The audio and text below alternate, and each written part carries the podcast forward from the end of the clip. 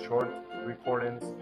Let's say that you want to do the introduction, right? And you want to say, okay, my name is Jason. This is welcome to my podcast channel, Movies for Culture.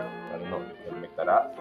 But you gotta like feel like you're getting into the in the role, right? Like you're actually becoming a podcaster.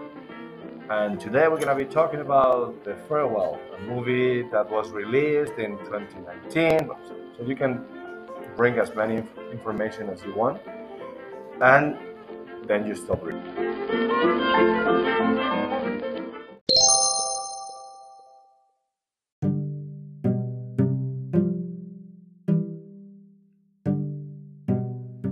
And then you start talking about. Okay, so for my first topic, I'm gonna be talking about how lying might be okay in certain circumstances.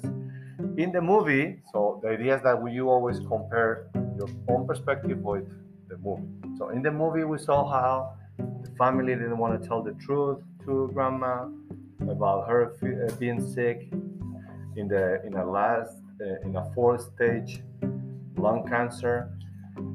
In China or in Western in Eastern culture, they the the individual apparently doesn't have the right to know uh, as long as the family decides to to keep the secret from from them because they want to protect them because it's part of the community duty to you know to to have the burden of, of that of the disease to avoid the, the patient to feel sad or depressed because they consider that that will eventually kill them faster than the actual disease.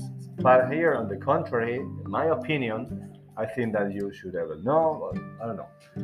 So you developed your your topic and when you're done again,